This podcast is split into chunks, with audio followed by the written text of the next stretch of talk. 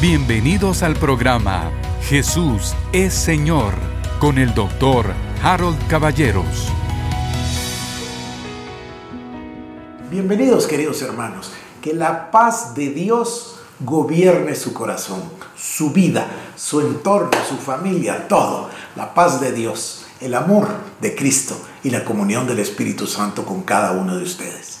Estamos de vuelta después de estos 10 días que pasamos juntos, que grabé y los transmitimos desde la iglesia.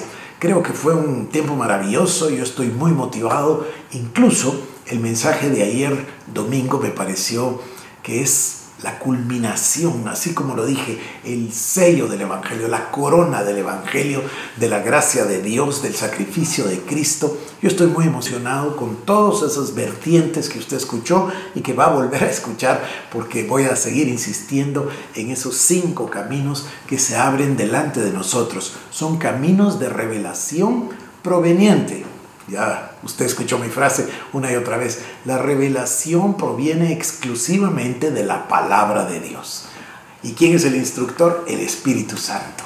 Entonces, esos caminos se abren delante de nosotros, son caminos de revelación sobre la vida Zoe, la vida de Dios, la vida eterna que Dios nos ha dado, eh, sobre la evidencia, ¿verdad? El amor, sobre el fruto que debemos nosotros dar el qué significa la vida eterna, conocer a Dios y por supuesto que vamos a llegar a esa maravilla, esa expresión, ese concepto, estamos en Cristo y Cristo en nosotros, la esperanza de gloria. A mí me tiene maravillado, pero hoy va a parecer como que fuera un desvío, pero no lo es. Hoy quiero tratar el tema de la muerte y la resurrección de nuestro Señor Jesucristo. Fíjese por qué. Porque si Cristo murió y si Cristo resucitó, como nosotros lo vamos a ver el día de hoy, entonces lo que sucedió ya sucedió. Y nosotros ya recibimos la vida eterna, la vida Zoe, nosotros ya fuimos justificados, ya fuimos santificados, empezamos a caminar en esa realidad que Pablo le escribe a los Corintios en, en, la segunda carta, en el capítulo 5, en el verso 17, somos una nueva criatura. Las cosas viejas pasaron. He aquí todas son hechas nuevas. Todo esto adquiere realidad a partir de la muerte y resurrección de nuestro Señor Jesucristo. La cruz, otra vez, como el centro de todo el plan de Dios, ese momento terrible de la cruz. Pero recuerde usted que el Señor fue a la cruz el que no conoció pecado fue hecho pecado para que usted y yo fuésemos hechos la justicia de Dios en Cristo Jesús. Y luego el Señor muere, morimos con Él, y el Señor resucita. El Espíritu Santo, el poder del Espíritu, le levanta de los muertos y el Señor asciende y se sienta a la diestra del Padre y nosotros sentados a su lado en los lugares celestiales. Es una cosa maravillosa. Pero todo pasa por este pasaje. Entonces, permítame que yo lo lea el día de hoy. Vamos a leer Juan, el Evangelio según San Juan, capítulo 19 y capítulo 20. Capítulo 19 comenzaré en el verso 17, que dice así. Y él, cargando su cruz, salió al lugar llamado la calavera, en hebreo Gólgota, y ahí le crucificaron. Y con él a otros dos, uno a cada lado, Jesús en medio. Voy a saltar ahora al versículo, déjeme adelantarme porque si no, no me va a dar tiempo. Voy a leer ahora el versículo 28. Dice así. Después de esto, sabiendo Jesús que ya todo estaba consumado, dijo, para que la escritura se cumpliese, tengo sed. Y estaba ahí una vasija llena de vinagre. Entonces ellos empaparon en vinagre una esponja y poniéndola en un hisopo se la acercaron a la boca. Cuando Jesús hubo tomado el vinagre, dijo, consumado es. Y habiendo inclinado la cabeza, entregó el Espíritu. Este es el momento de la muerte del Señor Jesús. De primero dice, consumado es. Es decir, todo el plan, y no me refiero al plan de Él de tres años y medio, todo el plan de la eternidad llega al momento cumbre y llega a la consumación. Entonces Jesús dice, consumado es. En ese momento el pecado vino sobre él. Eso es lo que fue consumado. El pecado de todos nosotros, las iniquidades vinieron sobre él. Él tenía que experimentar la muerte espiritual para poder tener muerte física. Si no, no hubiera podido haber muerte física. Entonces, y por eso Isaías dice las muertes así, hablando en plural. Entonces, el Señor Jesucristo dice la palabra, dijo, consumado es, y habiendo inclinado la cabeza, entregó el Espíritu. Este es el versículo 30 del el capítulo 19 del Evangelio de Juan. Cuando Jesús hubo tomado el vinagre, dijo, consumado es, y habiendo inclinado la cabeza, entregó el Espíritu. Aquí el Señor murió espiritualmente primero y físicamente. Ahora, físicamente murió. Sigamos. Entonces los judíos, verso 31, por cuanto era la preparación de la Pascua, a fin de que los cuerpos no quedasen en la cruz en el día de reposo, pues aquel día de reposo era de gran solemnidad, rogaron a Pilato que se les quebrasen las piernas, y fueron quitados de ahí. Vinieron pues los soldados y quebraron las piernas al primero, y asimismo al otro que habían sido crucificados con él. Mas cuando llegaron a Jesús, como le vieron ya muerto, no le quebraron las piernas.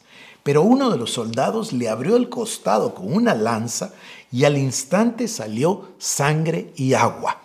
Esto tiene muchos significados, pero escuche usted. Cuando ellos se dieron cuenta que él ya estaba muerto, ya había muerto. El verso 30 dice, el Señor entregó el Espíritu. Ahora dice el verso número 33, cuando llegaron a Jesús, le vieron ya muerto. Viene el soldado, toma la lanza, esta lanza debe tener más o menos unos 10, 11, 12 centímetros de ancho, y él perfora el costado del Señor. Ahora usted tiene que pensar que fue de abajo hacia arriba con la lanza.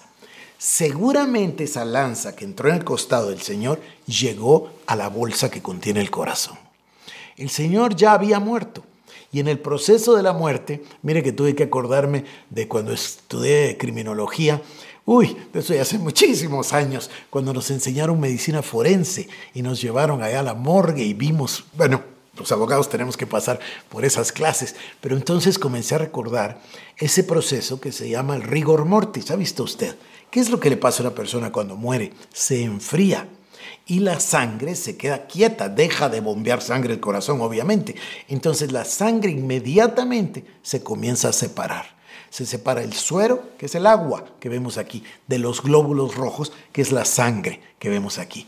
El proceso, lo que nos está diciendo, yo no le quiero hablar hoy del símbolo y de la simbología y del significado espiritual. No, solo me estoy refiriendo a esto para establecerlo con claridad. El Señor ya había muerto.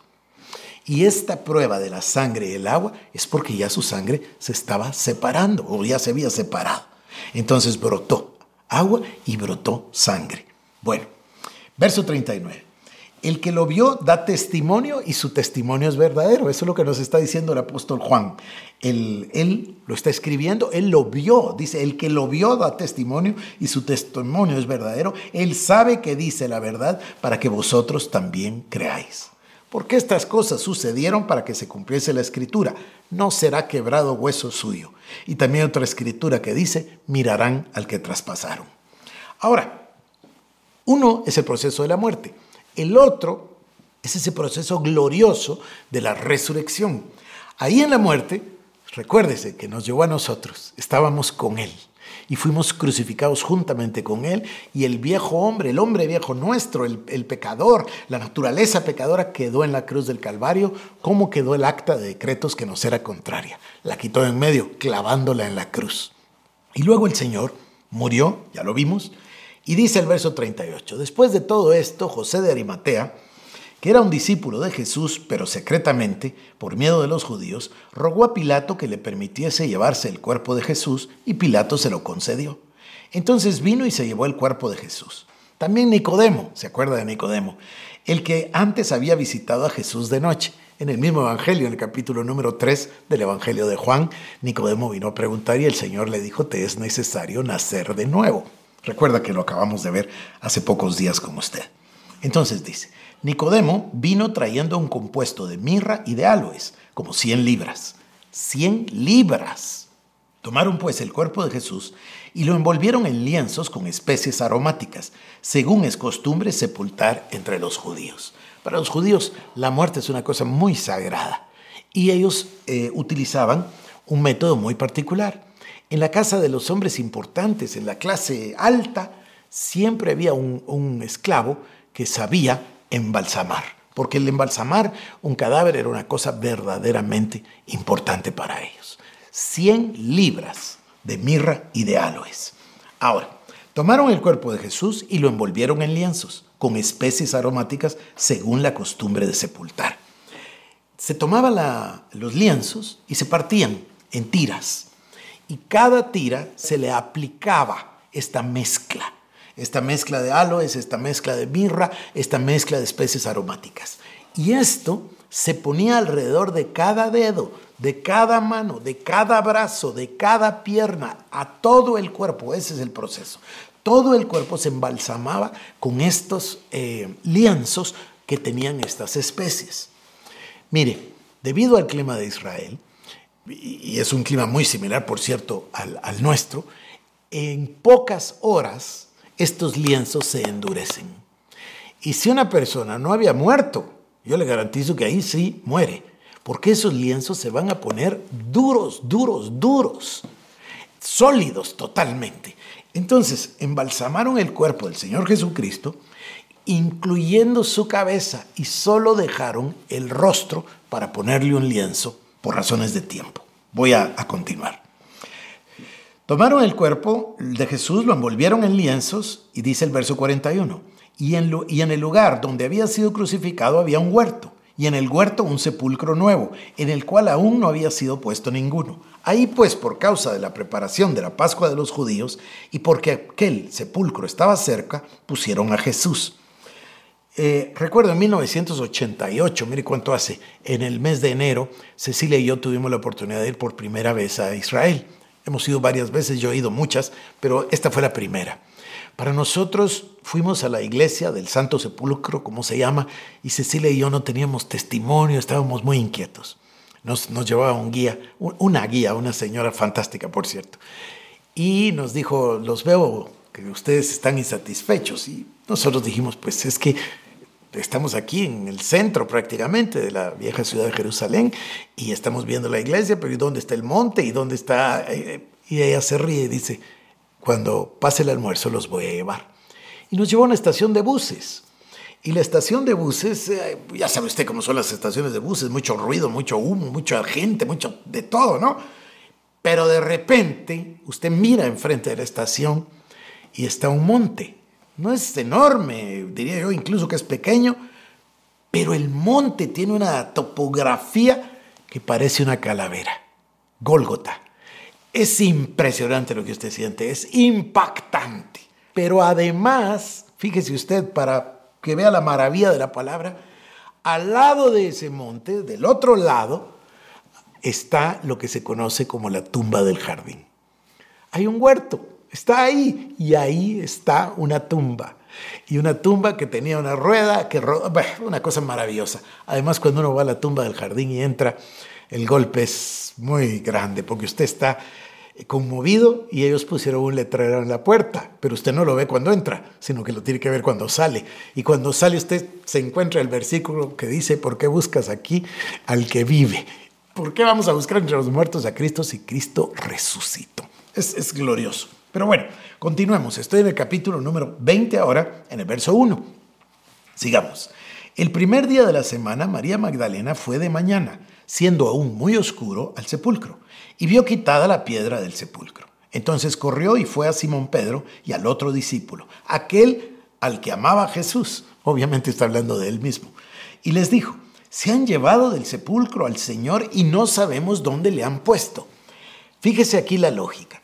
María Magdalena fue, antes de que amaneciera, va al sepulcro, quería servir al Señor, quería terminar el proceso del rostro y su susto es que no está el Señor. Entonces ella deduce, como cualquiera lo hubiera podido hacer, inmediatamente piensa y dice, se llevaron el cuerpo del Señor. Ni siquiera dice se llevaron al Señor, se llevaron el cuerpo porque ellos lo vieron morir en la cruz del Calvario. Entonces dice, se llevaron el cuerpo y no sabemos a dónde lo habrán puesto. Y salieron Pedro y el otro discípulo y fueron al sepulcro. Corrían los dos juntos, pero el otro discípulo, es decir, Juan, corrió más a prisa que Pedro y llegó primero al sepulcro. Y bajándose a mirar, vio los lienzos puestos ahí, pero no entró. Juan tuvo ese freno, no entró. Miró los lienzos, pero no entró, se quedó quieto.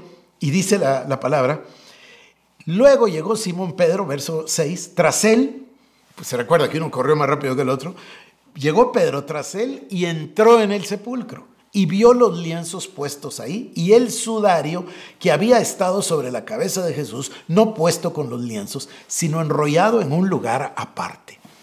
Yo voy a hacerle una narración aquí porque si no, nos perdemos el significado. Los lienzos estaban ahí, estos lienzos se endurecían, hacían un efecto del embalsamado, ¿verdad? Pero un efecto de solidez va a guardar al cuerpo. Una cosa que si usted se parara encima, quizás y hasta podría sostenerle de lo duro. Bueno, pero por la apertura del rostro, el cuerpo estaba afuera. Entonces, cuando ellos vieron los lienzos, se dieron cuenta que no es como había dicho María Magdalena, se llevaron, se robaron, se lo llevaron el cuerpo del Señor. No, lo que se había ido era el Señor que estaba ahí adentro que había muerto y estaba embalsamado y los lienzos estaban ahí y el sudario del rostro estaba puesto en otro sitio. Ahí ellos entendieron, mire, lo voy a leer, y vio los lienzos puestos ahí y el sudario que había estado sobre la cabeza de Jesús, no puesto con los lienzos, sino enrollado en un lugar aparte. Entonces entró también el otro discípulo que había venido primero al sepulcro y vio y creyó. Qué rápido pasa eh, los pasajes, los versículos y, y tanta información a veces se nos va. Mire, ¿qué está diciendo Juan? Que Juan corrió, llegó y vio los lienzos, se quedó parado, a ver, estupefacto, se quedó eh, totalmente frenado. Pedro, en cambio, entra y mira los lienzos. Y cuando Pedro los mira, entonces ya Juan se atreve a entrar y se dan cuenta de que ahí están los lienzos tal y como se los pusieron al Señor, pero no hay nadie adentro. Y el sudario que estaba sobre su rostro, enrollado, colocado aparte.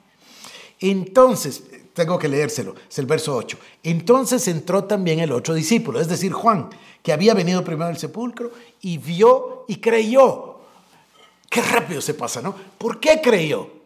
Porque lo que vio es no que se habían robado el cuerpo, que el cuerpo había salido el Señor resucitó. El Señor resucitó y el cuerpo ya no era un cuerpo físico. El poder del Espíritu Santo lo hizo resucitar y de ese circulito que él tenía en el rostro, el cuerpo del Señor había salido. Entonces el discípulo vio y creyó. Por eso es que Él nos dice que Él es el que vio todo esto y que está dando testimonio y que el testimonio es verdadero, porque lo vivió. A mí me parece maravilloso. Dice, y vio y creyó porque aún no habían entendido la escritura que era necesario que Él resucitase de los muertos, y volvieron los discípulos a los suyos. Después Jesucristo se le aparece a María Magdalena y después se le aparece a, los que iban en el camino de Maús y después se le aparece a todos, se recuerda usted. El Señor murió, el Señor resucitó. ¿Qué implicación tiene? La implicación es que lo que el Señor hizo ya lo hizo. Está completo, consumado es. Nos dio una nueva vida, nos dio su naturaleza, se llevó nuestros pecados, se llevó nuestras iniquidades, se llevó nuestras enfermedades, se llevó nuestras dolencias. El castigo de nuestra paz fue sobre él. Por sus llagas fuimos nosotros curados, fuimos santificados, fuimos justificados, fuimos redimidos. Él fue hecho nuestra sabiduría. Todo esto pasó en esos instantes. Y ahora todo eso para nosotros es una realidad. Qué lindo me gusta a mí darle crédito a las personas de quienes aprendo. Qué linda esa expresión de Watchman Nee. No es una promesa, es un hecho, es una realidad. Y que, el, y que nosotros la recibamos, la guardemos en nuestro corazón, lo creamos, va a transformar nuestras vidas. Todo lo que hemos estado hablando, desde que hablamos de la encarnación, expiación, redención, justificación, identificación, todo lo que hemos venido hablando sucedió este día.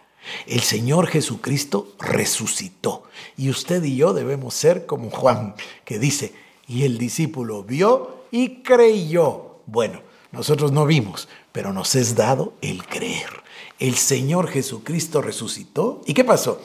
Mandó a su Espíritu Santo, no nos dejó huérfanos, sino que envió a otro consolador que está con nosotros para siempre. Él nos guía a toda verdad, Él nos recuerda los dichos de Jesús. Es el Espíritu Santo quien nos instruye en la palabra, quien interpreta la palabra, quien nos da la revelación.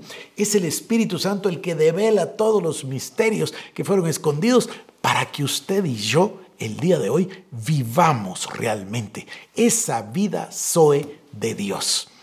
Se me termina el tiempo, pero lo espero mañana en este su programa que hacemos con tanto cariño y con tanta dedicación y devoción.